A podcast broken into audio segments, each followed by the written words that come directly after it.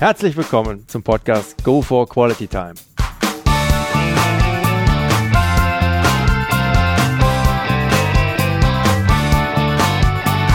Hier werden wöchentlich spannende Persönlichkeiten interviewt, um mit deren Erlebnissen und Erfahrungen zu mehr Lebensqualität in ihrem Alltag beizutragen. Mein Name ist Detlef Massorts. Ich fühle mich als Weltbürger an vielen Orten dieser Welt sehr wohl, habe riesigen Spaß am internationalen Networken und bin obendrein noch ein begeisterter Fußballer. freue mich sehr, heute als Gast Ronald Kandelhardt begrüßen zu dürfen mit dem Titel der Folge 47 mit Anfang 50 auf zu neuen Ufern ins digitale Nomadentum. Hallo Ronald. Hallo Detlef. Dann mal nichts wie ab in dein Kurzprofil. Name. Ronald Kandelhardt. Alter. 53. Geburtsort. Bremen. Wohnort. Bremen. Schön bodenständig geblieben. Familienstand. Verheiratet. Kinder? Drei. Wenn ich fragen darf, Alter der Kinder? Ähm, die, die ersten beiden sind äh, 26 und 22 und das jüngste ist drei. Nochmal ein kleiner Nachzügler. Alrighty. Genau. Berufsabschluss, Ausbildung. Ja, ähm, Jurist, Dr. Jur. Mhm. Ausgeübter Beruf heute? Gute Frage. Ich würde am ehesten sagen, das, was ich jedenfalls überwiegend mache, ist Legal Tech Unternehmer. Das heißt, ich versuche juristische Lösungen technisch zu ermöglichen, bin aber auch noch Anwalt, Anwalte aber nicht mehr gar nicht, aber kaum noch. Mhm. Als Anwalt. Als Anwalt arbeite ich kaum noch. Also ich bin noch Anwalt, bleibe, werde ich auch bleiben. Es gibt viele gute Gründe, Anwalt zu sein und zu bleiben, aber im Wesentlichen beschäftige ich mich mit Legal Tech. Ja. Mhm. Vorlieben, Hobbys, Ronald. Oh Gott, äh, Reisen muss ich wahrscheinlich an erster Stelle inzwischen sagen. Ähm, Reisen, Lesen, Fußball durchaus. Ähm, muss gleich Werder Bremen erwähnen. So. ähm, tauchen. Ja, das ist, glaube ich, das Wesentliche. Mhm. Hast du ein Lebensmotto? habe ich mich gefragt, ähm, schon mal, glaube ich. Eigentlich nein. Sieh zu, dass ähm, du das Beste aus dir machst und dass dein Leben das Beste ist, das du leben kannst, vielleicht. Also ohne, dass das eine ganz konkrete Richtung hat, ist ja auch sehr individuell. Ja, hört sich aber gut an, trotz alledem. Gibt es ein absolutes No-Go bei dir? Ah, weiß ich nicht. Ich mag Loyalität sagen wir mal. Also Illoyalität ist für mich ein ziemliches No-Go, ja. Mhm. Ronald, kannst du bitte zum Entree kurz deinen beruflichen Werdegang im Schnelldurchlauf wiedergeben? Oh Gott, meinen beruflichen Werdegang, ja. Ähm, das muss ich sehen, wie ich das so kurz wie möglich hinkriege. Ja, wie soll ich sagen? Ich ähm, habe Jura studiert, weiß, weiß auch irgendwie, ich wusste nicht so genau, was ich studieren sollte, aber ich hatte mal eine, ähm, meine erste Freundin war Reno-Gehilfin und ich habe immer die Rechtshausaufgaben gemacht und das fand ich eigentlich ganz spannend. Habe ich ein Weilchen aus den Augen verloren, weil es immer hieß, oh, Juristen gibt es wie Sand am Meer. Damals schon gab es mal so eine Phase und habe das dann aber doch studiert. Das war keine ganz schlechte Idee. Jura und ich sind Freunde geworden. Und äh, ja, dann war ich ähm, relativ lange an der Uni, habe geschwankt, ob ich an der Uni bleiben soll oder ob ich Anwalt werden soll. Habe aber dann doch eigentlich relativ schnell festgestellt, öffentlicher Dienst und ich, wir passen nicht gut zusammen. Nicht mal an der Uni, da ist ja noch, sagen wir mal, abgeschwächter öffentlicher Dienst. Dann war ich länger als Rechtsberater der EU in den Staaten der ehemaligen Sowjetunion tätig, in Georgien, Turkmenistan, ähm, Aserbaidschan, in der Mongolei. Ähm, also ich war nicht in allen diesen Orten, aber einen guten Teil von denen. Habe ein paar Orte gesehen, die man normalerweise, glaube ich, nicht zu sehen bekommt in diesem Zusammenhang. Also wir haben damals die, die Rechtsreform beraten nach dem Zusammenbruch der Sowjetunion, brauchten die ja alle marktwirtschaftliche Gesetze und da gab es äh, glücklicherweise für mich äh, einen Professor, dessen Mitarbeiter ich war, der da ganz groß ähm, mitwirken konnte und durfte, das heute noch macht. Und da war ich eine ganze Weile bei. Ja, und dann bin ich eigentlich dann, ähm, weil ich ja dann doch irgendwann nicht mehr an der Uni geblieben bin, Anwalt geworden. Und wir haben zu dritt dann in Bremen eine Kanzlei gegründet. Ja, und die haben wir aufgebaut, bis ich, jetzt muss ich lügen, wie lange mache ich schon weniger? Also ich bin da noch drin, wenn man so will, aber eben deutlich reduziert und werde wohl auch vollständig aussteigen jetzt kurzfristig. Ähm, ja, und jetzt habe ich vor anderthalb Jahren dann eigentlich begonnen, meinen Weg ähm, anders fortzusetzen und eine etwas größere Abzweigung genommen. Also bisher war, war der Karriereweg ja, wenn man das Karriereweg, ja, kann man kann wahrscheinlich Karriereweg nennen, ähm, folgerichtig und habe also ja das Ganze sein lassen und wir waren am Ende zwölf Anwälte. Und ich habe aber weniger gemacht, habe im Wesentlichen mit dem Anwalten aufgehört und habe dann eben ähm, im Internet vor allen Dingen oder als Internetunternehmer neu begonnen und ähm, mache jetzt ähm, ja, ähm, Easy Rechtssicher. Das ist eine Seite, wo man seine Website gegen Abmahnungen absichern kann und da geht es um Datenschutz, da geht es um IT-Recht, da geht es um Wettbewerbsrecht. Ähm, und wir haben unter anderem zum Beispiel ein Plugin entwickelt, was eben die Datenschutzerklärung automatisch aktualisiert, haben einen Datenschutzgenerator, ähm, haben noch viele andere Produkte und mein zweites Standbein ist Easy Contracts und das ist eine Plattform, da geht es um Verträge für Online-Unternehmer. Und als drittes mache ich jetzt noch so ein bisschen Experte für Kryptowährungen, bin da über die Legal Tech Schiene so ein bisschen reingerutscht, weil ich auch ähm, ja, Smart Contracts und, und Recht und ich bin sozusagen alter und gerner Vertragsrechtler und dann fand ich natürlich Smart Contracts äh, super spannend und bin auf meinen Reisen da auf viele kluge Leute gestoßen, sodass ich da doch inzwischen vielleicht ein klitzekleines bisschen mehr weiß als der Durchschnitt, hätte ich fast gesagt, so dass ich da ein bisschen mehr jetzt auch als Experte gefragt bin und da auch ein bisschen was mache. Hatte jetzt meinen ersten Vortrag dazu in München. Ähm, das ist so ein spannendes, mögliches drittes Standbein, aber ich kann dir sagen, die ersten beiden reichen. also, aber irgendwie scheint es, scheint es nicht genug zu sein. So wild ist aber auch nicht.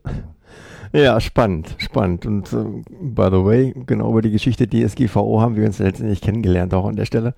Ähm, darf ich ruhig nochmal erwähnen, kann ich nur empfehlen. Ja, es war wirklich erstklassig, wie du mich da betreut hast mit, äh, ja, das, was du über die Internetseite angeboten hast, aber auch darüber hinaus. Auf zu neuen Ufern. Du hast mit Anfang 50 also deine Komfortzone verlassen und bist als Partner und Gründer ähm, wie erwähnt oder beziehungsweise angesprochen, aus einer gut laufenden Anwaltskanzlei ausgestiegen. Was genau waren deine Beweggründe dabei, quasi nochmal bei Null anzufangen und so einen Neustart hinzulegen? Puh, ja, ehrlich gesagt, ähm, das, das ist ein ganzes Bündel. Also ähm, irgendjemand hat, ich weiß gar nicht mehr genau wer, ich weiß gar nicht, ob das einer meiner noch oder Ex-Partner, also es ist ja so ein Prozess jedenfalls, der jetzt aber auch demnächst auslaufen wird, denke ich, weil auf Dauer nicht mehr, nicht mehr Vollzeit tätig werden geht ja nicht. Und ähm, also das war der Spruch, ähm, wenn es dem Esel zu gut geht, geht er aufs Eis.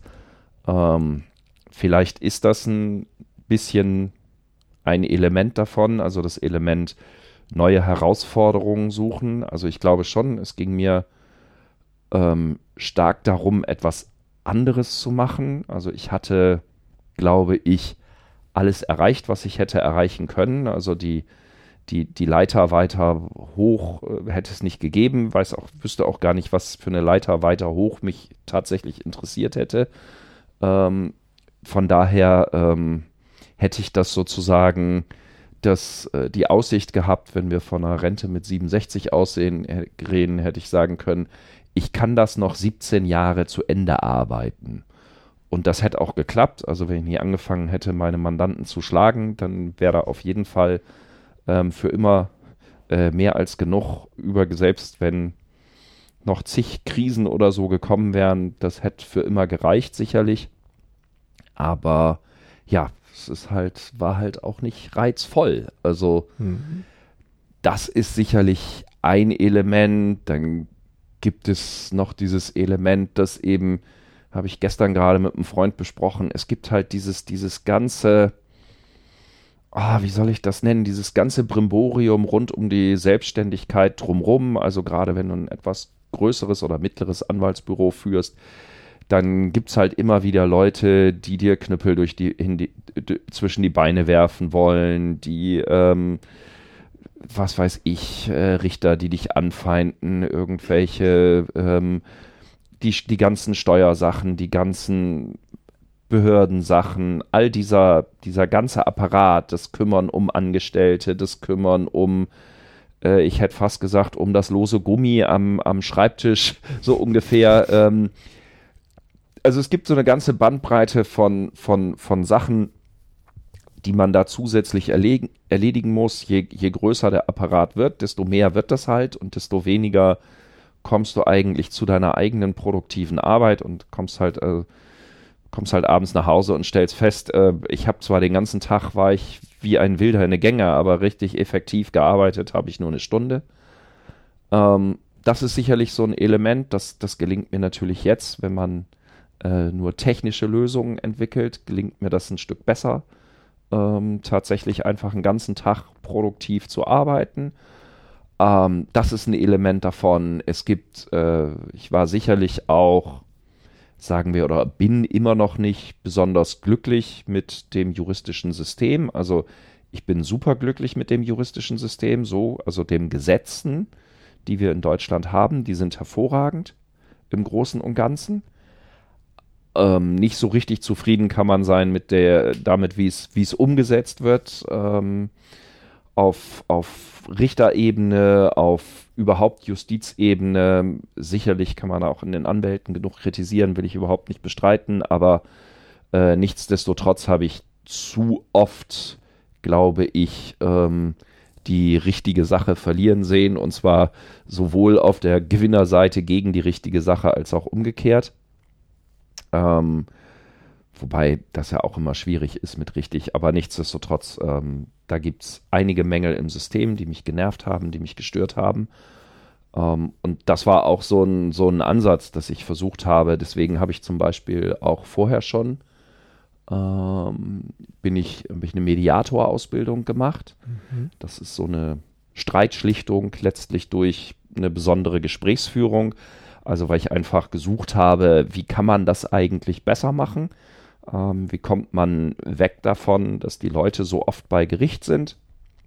Und das war dann so ein, ja, das wurde ein Stück weit mehr etwas, was mich interessiert hat, wo ich dachte, ähm, das ist etwas, wo man, wo man Mehrwert schaffen kann. Und dann kommen wir eben auch zu Legal Tech, das eben natürlich Legal Tech auch ermöglicht, günstiger Lösungen zu bekommen, ähm, Kompatibilität herzustellen, also zum Beispiel bei den, bei den Webseiten, also ich sage jetzt immer äh, äh, zum, zum Teil bei den Werbevideos von Easy Rechtssicher, ähm, weniger Abmahnungen, weniger Menschen vor Gericht, das ist mein Ziel und das stimmt auch. Das ist, ähm, das ist einfach der Punkt, ähm, den Leuten möglichst dieses, dieses Gerichtssache zu ersparen und bei Easy Contracts ähm, versuche ich eben auch die Sachen so zu steuern, dass es jedenfalls zumindest eine Chance hat, in Richtung Mediation zu gehen, weil ich schon glaube, dass die ähm, eine, eine oft, jedenfalls sehr oft bessere Form der Streitschlichtung ist und dass das auch nicht so, noch nicht so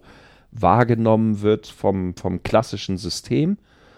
Ähm, ja, das ist. Sauber, sauber. Du hattest bei deinem Ausstieg ja auch erstmal, ich formuliere es mal so, den Gürtel nicht unerheblich enger geschnallt, was Auto und zum Beispiel Wohnung anbetrifft. Wie bist du da strategisch genau vorgegangen, auch in puncto von Reserven? Ähm, ja, also in der Tat, ähm, wenn man das mit ähm, knapp 50 anfängt, Ist jetzt bei meiner Vita nicht ganz schwer zu entdecken mit den älteren Kindern und äh, dem jüngeren. Also es gibt ja äh, gibt also zwei Frauen in meinem Leben und bin jetzt das zweite Mal verheiratet.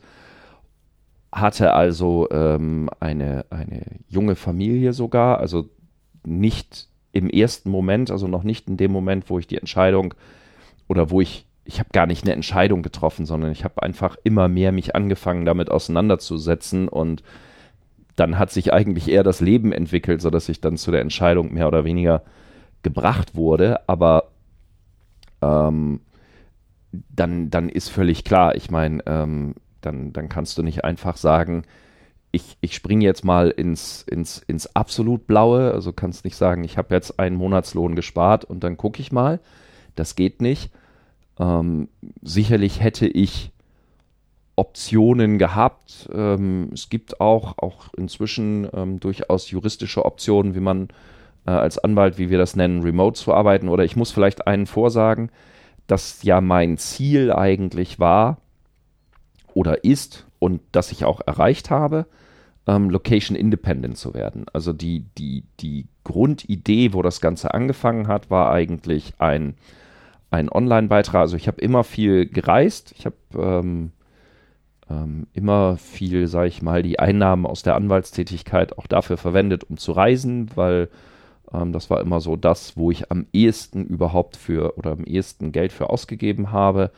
Ähm, und wenn man halt klappe, knappe Zeitrahmen hat, gerade als Anwalt, so zwei Wochen geht noch, drei Wochen vom Schreibtisch weg wird schon eng, weil dann werden die Mandanten langsam nervös, wenn da keiner mehr ist. Und, und dann fangen die Akten so ganz langsam zu plopp, plopp, plopp, wie so Popcorns zu explodieren und dann äh, werden die Brandnachrichten öfter und deshalb ist ja mehr als drei Wochen halt nicht drin und da muss man halt immer relativ viel reinpacken. Und das hat mich eigentlich genervt, dieses, dieses, äh, ich, ich fand, habe mich auf Reisen immer wohlgefühlt, aber ich musste immer da durchrasen, ja. Und das wollte ich eigentlich nicht mehr. Und ich wollte dafür mehr Zeit haben, eigentlich immer. Und ja, und dann habe ich dann halt von Leuten gelesen das erste Mal, ich weiß gar nicht, wann das war, so 2012, 13 oder so, ähm, die halt leben und arbeiten, habe ich gedacht, oh, das ist ja super, ja. Äh, und das habe ich jetzt heute auch. Also ich kann meinen Laptop nehmen und das ist mein Büro, das ist meine Station und ich brauche eigentlich nichts anderes außer Internet und mein Laptop und dann kann ich von überall auf der Welt arbeiten. Also ich kann, äh, kann meine, meine Mitgliederbereiche verwalten, ich kann meine Verkäufe, ich kann Werbung machen, ich kann, ähm, kann Entscheidungen lesen, kann die aktualisieren, äh, kann meine Muster machen, alles das geht einfach mit dem Laptop. Und das war eigentlich das Ziel und das war der Anfang. So, wenn man weiß, dass das der Anfang ist, dann wird relativ schnell deutlich. Und das ist, glaube ich, etwas, was Reisen, du bist ja auch viel gereist, also vielleicht kannst du das bestätigen. Ähm, ich finde, Reisen zeigt einem sehr, sehr deutlich, recht schnell, wie, mit wie wenig man auskommt. Mhm. Also, ähm, was man alles nicht braucht, ja. Also ich, ähm, inzwischen bin ich auch so, also meine Tochter, die hat jetzt auch eine Weltreise gemacht und die, die sagt auch, Sachen brauche ich alle nicht. Also ich brauche keine fünf Hosen, ich brauche keine 27 Pullover, schon gar nicht. Ich brauche das alles nicht.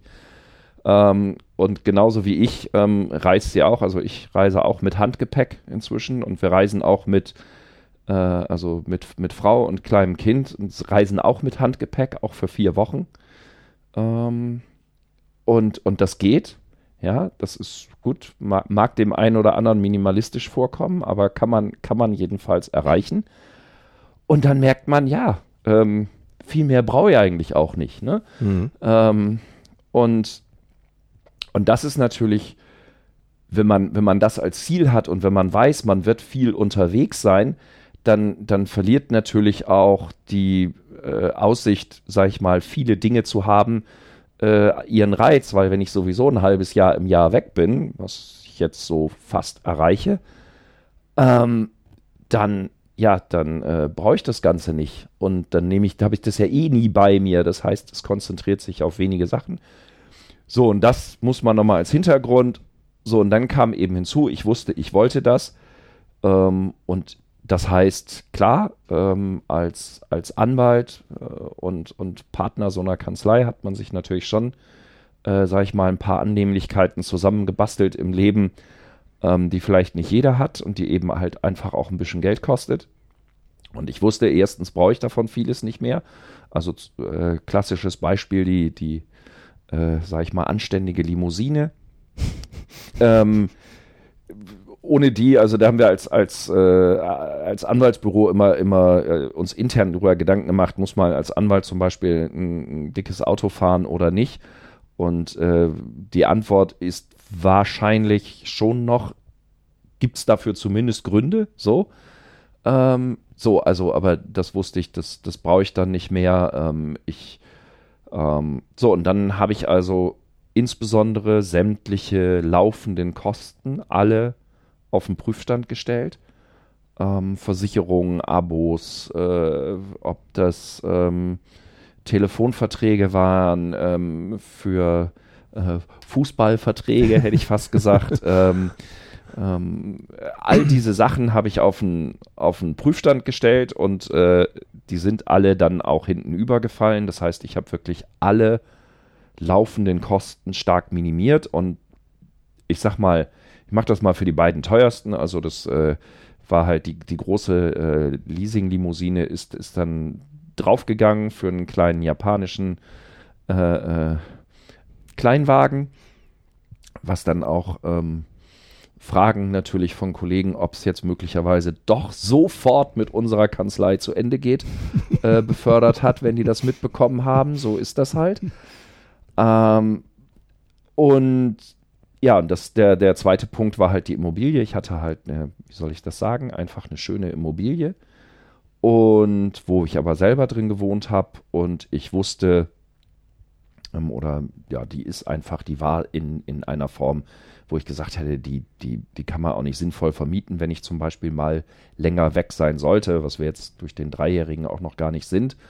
Ähm, aber ich wollte das halt immer in der, in der Möglichkeit behalten, dass ich auch mal länger weg sein kann. So, und das, diese Immobilie ähm, war halt teuer und war ein Klumpenrisiko auf gut Deutsch.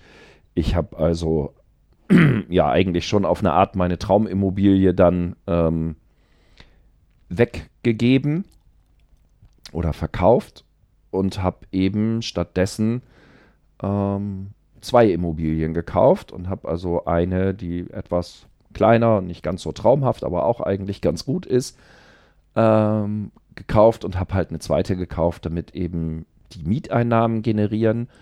Und ja, das hat sich auch sehr bewährt. Also dadurch sind natürlich meine, meine Wohnkosten dramatisch gesunken. Das ist immer der, der größte Brocken. So, das heißt, ich habe also, und da gibt es noch viele kleine Beispiele mhm. zu, und das kann jeder mit seinem Leben machen. Jeder kann sich mal hinstellen und äh, mal gucken, das habe ich auch gemacht, was, was gebe ich denn eigentlich aus monatlich und was brauche ich davon wirklich.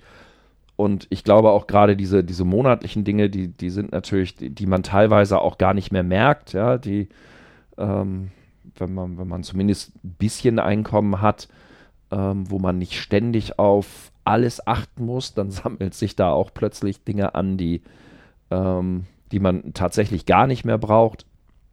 Naja, jedenfalls das war eigentlich die Herangehensweise, ähm, im, am ehesten zu gucken, die Kosten ganz stark zu minimieren, auch, auch die Ausgaben. Also ich habe ähm, dann auch für Jahre, ich glaube, dieses Jahr habe ich mir das erste Mal wieder so ein bisschen mehr, weil es jetzt langsam auch durch war, äh, mal ein bisschen Kleidung gekauft.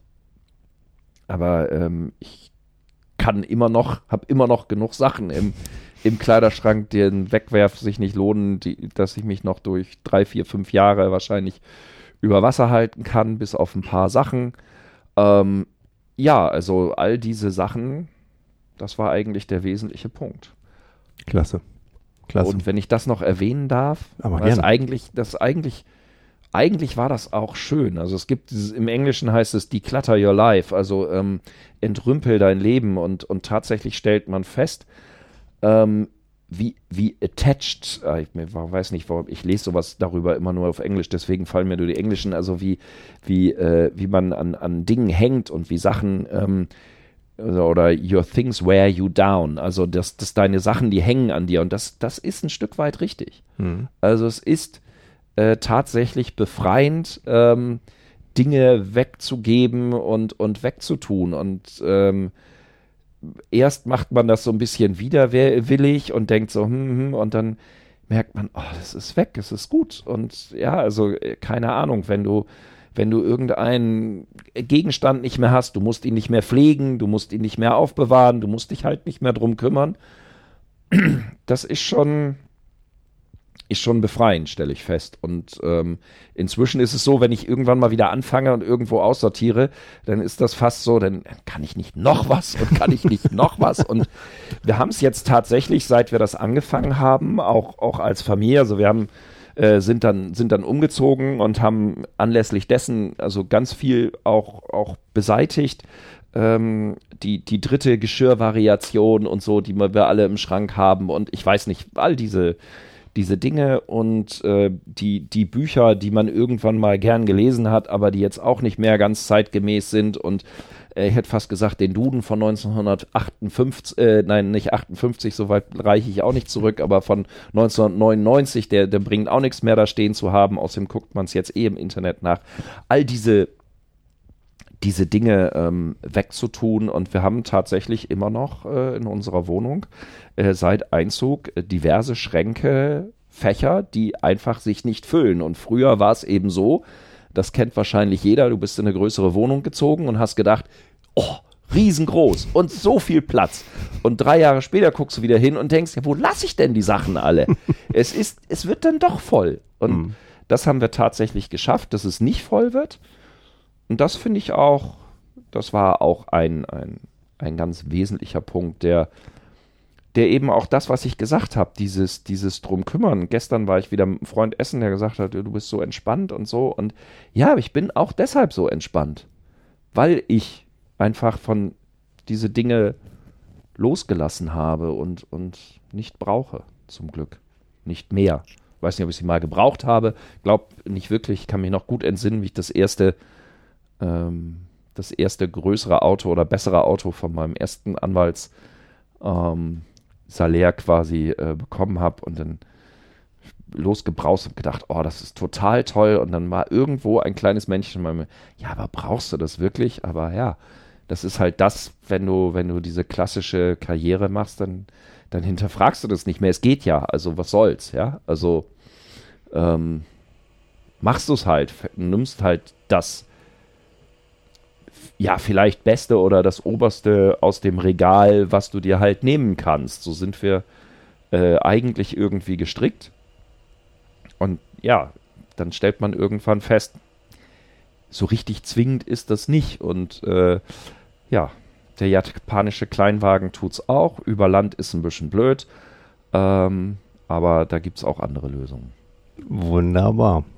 Chapeau. Ich denke, aufgrund der Ausführungen hat sich die nächste Frage eigentlich schon von selbst beantwortet. Ist es dir dabei schwerer gefallen, einen enger Gürtel zu schnallen? Nein. Nein. Nein, also ich, ich, ich muss gestehen, auch wenn ich davon rede, es gibt Situationen, also es, mir fällt es nicht schwer, den Gürtel bei Sachen enger zu schnallen, wobei das auch nicht. Also die Sachen, die ich jetzt noch kaufe, sind dann auch wirklich sehr genau ausgesucht und sind dann häufig auch, sage ich mal, ähm, ja, sehr, sehr gut, weil ich eben auch nur wenige Dinge habe. Das heißt, ich muss dann auch Dinge haben, die sehr, sehr gut sind. Also das ist sicher eins, wo ich immer noch Geld ausgebe. Wenn ich also meine neue Jacke, ähm, bei mir ist immer das, das Hauptkriterium, ist immer, es muss ganz klein zusammenfaltbar sein und muss ganz möglichst wenig Platz nehmen, wegnehmen und ganz äh, leicht sein. Und hier und da fällt es mir auch schwer, ähm, immer noch, da, da bin ich ähm, sicherlich auch nicht perfekt. Also will nicht sagen, dass mir das immer gelingt und überall minimalistisch zu sein. Aber äh, wenn es zum Beispiel ums Essen gehen geht oder wenn es darum geht, ich bin jetzt unterwegs und äh, da gibt es eine nicht so gute Möglichkeit und da gibt es noch eine etwas bessere, dann neige ich immer noch äh, sehr deutlich dazu, auch mal ein bisschen mehr Geld auszugeben. Aber äh, doch im Großen und Ganzen, ja, hat es mir, ist mir überhaupt nicht schwer gefallen. Und äh, im Gegenteil. Also finde ich schon eigentlich sehr gut. Roland, wunderbares Interview. Ja, Langeweile fühlt sich ganz bestimmt anders an. Es ist und bleibt spannend, mein Lieber. Mega spannend wirklich, wie du da gerade unterwegs bist und ich bin sicher, da kommt noch einiges mehr. Ein Anwalt mit Herz und Seele, wie wir so schön im Rheinland zu sagen pflegen, also mit Herz und Seele für die Nicht-Rheinländer. Tolles Interview mit reichlich Einblicken in dein Wirken und weit darüber hinaus, wie ich finde. Und das Ganze auch noch mit reichlich Tiefgang. Vielen lieben Dank dafür und für deine Zeit. Hoffe und freue mich darauf, das mit dir bei nächster Gelegenheit weiter vertiefen zu dürfen. Double Merci, sagte Öscher. Ja, was soll ich dazu sagen? Ähm, danke, dass du mir die Gelegenheit hast, das nochmal zu erzählen und zu spüren, äh, wie, wie, wie, gut das eigentlich ist. Also nicht, dass ich das nicht toll tue, aber wie gesagt, wenn man drüber spricht, ist schon, ist schon, macht schon Spaß. Ja. Wunderbar. Mir auch. Und ich hoffe, den Zuhörern auch. Liebe Zuhörer, sollten Sie auf den Geschmack gekommen sein und Interesse daran haben, noch mehr über diesen digitalen Nomaden Ronald Kandelhardt zu erfahren, dann schauen Sie insbesondere gerade zum Thema DSGVO, wer da noch Nachholbedarf haben sollte, mal auf seiner Webseite rein unter www.easyrechtssicher.de. Der Link zur Webseite, aber auch andere sowie weitere Infos finden sich dann aber auch wie gewohnt nochmal in meinen Shownotes. Ja, in dem Sinne, sollte Ihnen der heutige Podcast gefallen haben, dann würde ich mich sehr freuen, wenn Sie ihn kurz in iTunes bewerten könnten. Ihre Bewertung hilft, meinen Podcast sichtbarer zu machen und mehr Leute werden so auf ihn aufmerksam. Ich würde mich sehr freuen, Sie auch nächste Woche wieder begrüßen zu dürfen. Bis dahin eine entspannte Quality Time.